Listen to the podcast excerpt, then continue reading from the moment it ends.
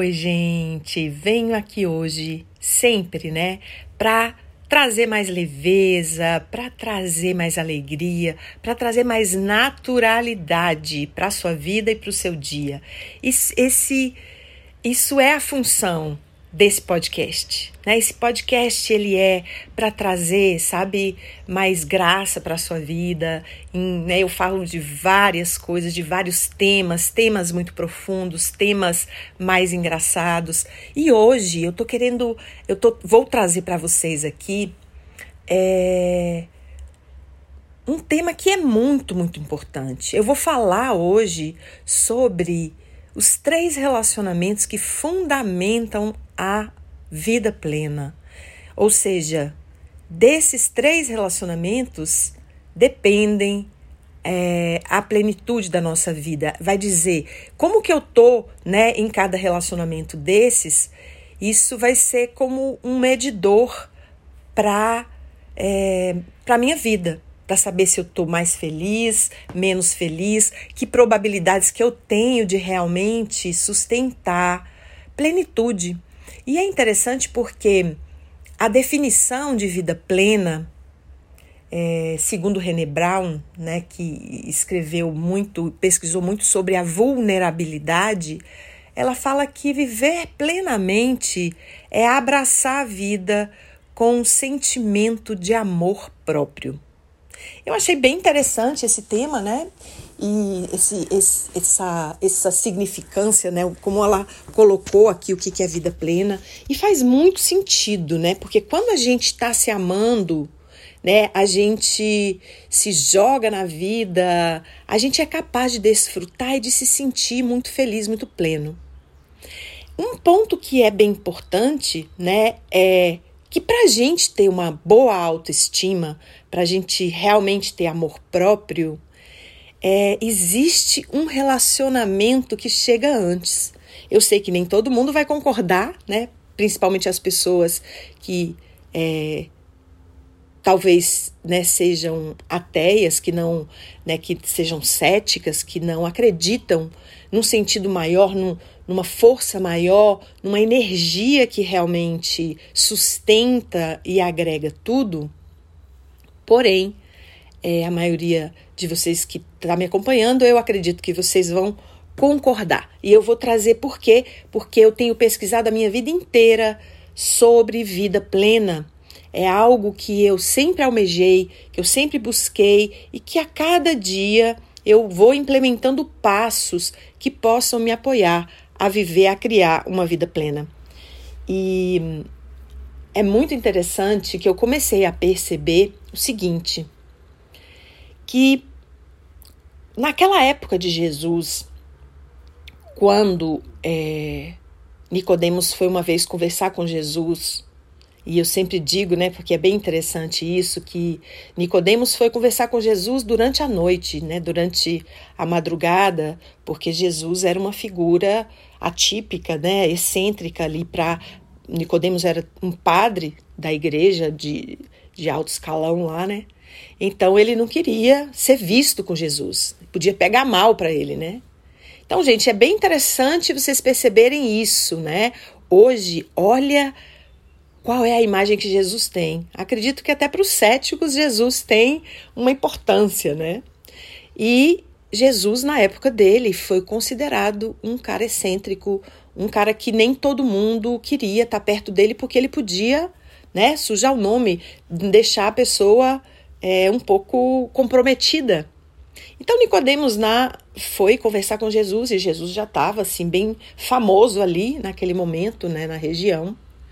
E ele então é, queria, na verdade, todos aqueles é, que eram doutores da lei ali, principalmente ligados à religiosidade, começaram a querer encontrar um ponto, né, fraco em Jesus, um, uma coisinha para puxar o tapete dele e para mostrar que ele era uma farsa. E então Nicodemos vai encontrar com Jesus e pergunta: mas olha aqui, tudo até hoje que veio, né, sobre Deus, sobre, né, como eles chamavam lá, Alá, ele, todo mundo trouxe um mandamento, né, como se sabe que Moisés trouxe aí os dez mandamentos. E qual é o seu, manda o seu mandamento? E Jesus né, refletiu um pouco e trouxe, gente, o mandamento que a gente sabe que é, veio a calçar ou veio ser a base de todo o Novo Testamento, né? Porque a gente percebe claramente que a gente tem o Antigo Testamento e o Novo Testamento. E a gente tem aqui um divisor de águas, né? Que seria o Antigo Testamento trazendo esse Deus vingativo, esse Deus punitivo, esse Deus é, quase que irado, para o Novo Testamento que faz essa transição, né? E que Jesus então inaugura uma nova era de conexão com Deus, como ele chama Abba, paizinho, né? Uma nova era onde ele traz um Deus amoroso, onde ele traz um Deus que realmente é, nos aceita com tudo e nos vê como filhos, né? Como queridos, como é, aquele que realmente é a extensão dessa energia maior, como né, Jesus dizia, eu e o Pai somos um. Então Jesus inaugurou um lugar de desmistificação dessa relação com o todo. Então Jesus diz: o mandamento que eu trago é ama ao teu Deus com todo o teu coração e todo o entendimento, e com toda a tua alma, e ao teu próximo como a ti mesmo. E aqui é muito interessante que ele coloca hierarquicamente aqui. Não sei se vocês percebem, ama a Deus sobre todas as coisas e ao próximo como você ama você. Então aqui está muito claro o que, que seria a hierarquia desses três relacionamentos. Ama a Deus, ama a ti mesmo e ao próximo como a ti mesmo. Né? Então, a relevância aqui do amor ao outro é, é interessante, é, é parecida, porém, você precisa se amar primeiro para depois amar ao próximo como você ama a você. E aí, gente, que eu acho que é uma coisa bem interessante, que é o seguinte: o amar a Deus é aqui em primeiro lugar. E por quê? Porque quando você tem realmente essa confiança de que existe algo maior que te rege, que te governa, que te guia nos momentos difíceis, né? Vamos dizer assim, os, os momentos lá de perrengue que a gente usa dizer, você vai ter uma estrutura que te sustenta. Então, eu, pelo menos, em vários momentos, eu pensava assim: meu Deus, o que é que está acontecendo? Mas ali, no fundo, eu falava: uau, ok, eu não estou entendendo nada, mas com certeza Deus está entendendo. E eu sempre soube, de alguma forma, eu sempre tive essa crença de que, uau, nesse momento eu não estou conseguindo isso, isso pode não ser do meu jeito, mas vai acontecer então melhor do que eu espero, porque Deus me conhece mais do que eu a mim mesma. Então, essa relação fundamental, primordial, vem aqui, gente, de verdade, em primeiro lugar. Eu estou sendo bastante redundante aqui para a gente perceber realmente essa importância. E buscar Deus em primeiro lugar é algo que vai fazer a diferença, porque se você tem essa busca, você vai ter vários valores que vão nortear pessoas que se destacam, né? Como a ética, como realmente uma pessoa que tem um senso de justiça, uma pessoa que quer viver com honestidade. Isso tudo a gente sabe que se a pessoa tem essa fé, essa conexão com Deus, naturalmente essa pessoa vai ser inspirada a bons valores. Vocês concordam? Então, o que que acontece? O segundo relacionamento é esse, é autoestima. E aqui, gente, eu quero chamar atenção pelo seguinte: Muitas pessoas, hoje a gente fala muito de autoestima e as pessoas pensam que ter boa autoestima é, é quase que você ser um, ego, um egoísta, que só pensa em você. E a questão aqui é maravilhoso, você tem que sim pensar em você, colocar você em primeiro lugar e começar a entender que quando você se cura, você traz paz e leveza ao mundo. Mas o que eu quero trazer aqui, gente, que eu acho que é mais importante, é a construção de uma autoestima diferente do que vem em quase todos os lugares. Porque se você constrói a sua autoestima baseada em fatores externos, tipo, ah, vestir bem, estar num, num, numa forma física perfeita, ser uma pessoa muito inteligente, ser uma pessoa que tem grandes posses, que tem muitos amigos. Se você precisa de tudo isso, se você está linkado e dependente de todo o externo para ter boa autoestima, você concorda que pode ser que no momento você tenha uma boa autoestima e daí a pouco você está no zero, porque tudo isso pode passar, né? Tudo isso pode ser transitório. Então, é, o que, que é muito importante é você basear a sua autoestima na sua filiação divina. Então, quando você pensa, uau, eu sou filho de Deus, eu sou um ser infinito, né? eu sou um ser magnífico, eu sou um ser de muitas possibilidades.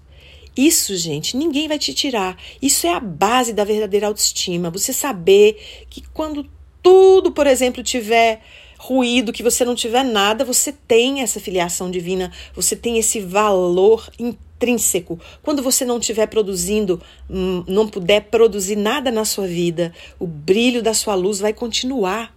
Vai continuar aí, vai continuar se expandindo através do seu ser, através do seu corpo. Isso é a boa autoestima. E como, gente, nós somos seres sociais, nós precisamos, quando a gente tem amigos, né, quando a gente tem boas relações, bons, quando a gente cria bons vínculos, isso faz a gente acordar mais animado, né?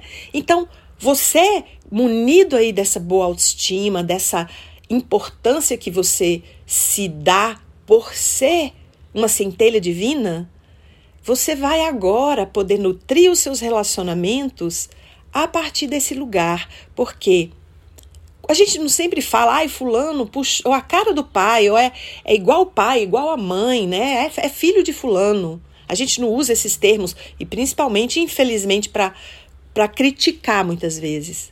Então, como seria né, a gente refletir sobre isso, né? É, eu acho que vocês que me acompanham aí devem ter escutado que eu, com 15 anos, fui na Setinoye e escutei o preletor dizendo: Filho de peixe, peixinho é. Filho de Deus, Deus é. E eu falei: Uau, né? Que blasfêmia naquela época. Mas hoje eu trago para vocês aqui com convicção que é exatamente isso. Quando a gente começa a se lembrar né, que nós somos filhos, filhas do divino, né, do, de Deus então, isso confere a nós atributos divinos. E nós vamos começar a nos tratar uns aos outros assim também. Porque não é eu sou divino e você não é. Não. Isso aqui já mostra claramente que quem está falando é um ego, ah, eu sou melhor. Ou é uma criança, né? Um lugar mais infantil. Então, aqui, gente, é quando a gente começa a criar relacionamentos de uma maneira saudável, mas sempre lembrando dessa hierarquia: amor a Deus, amor a mim, amor ao próximo, para não inverter, para que a gente não se venda para ser aceito pelo outro. E se a gente está fazendo isso, é porque a gente está desfalcado aqui nessas duas primeiras relações. Porque quando a gente está nesse relacionamento verdadeiro com Deus e conosco, o próximo é um espelho onde eu posso acolhê-lo como eu acolho a mim mesmo, mas não colocar o outro como Deus, não colocar o outro com a responsabilidade de tomar conta da minha vida, porque isso não pode ser feito. Esse processo é intransferível. É isso, gente. Não vou delongar, que já esse podcast ficou maior do que os outros, mas só para trazer uma pincelada disso, um lindo dia para você. Um grande abraço. Se você quer receber mais desses podcasts, você pode me seguir aqui onde você está e você pode compartilhar com seus amigos, porque levar essa palavra de carinho, essa palavra de clareza, pode apoiar as pessoas e juntos podemos mais.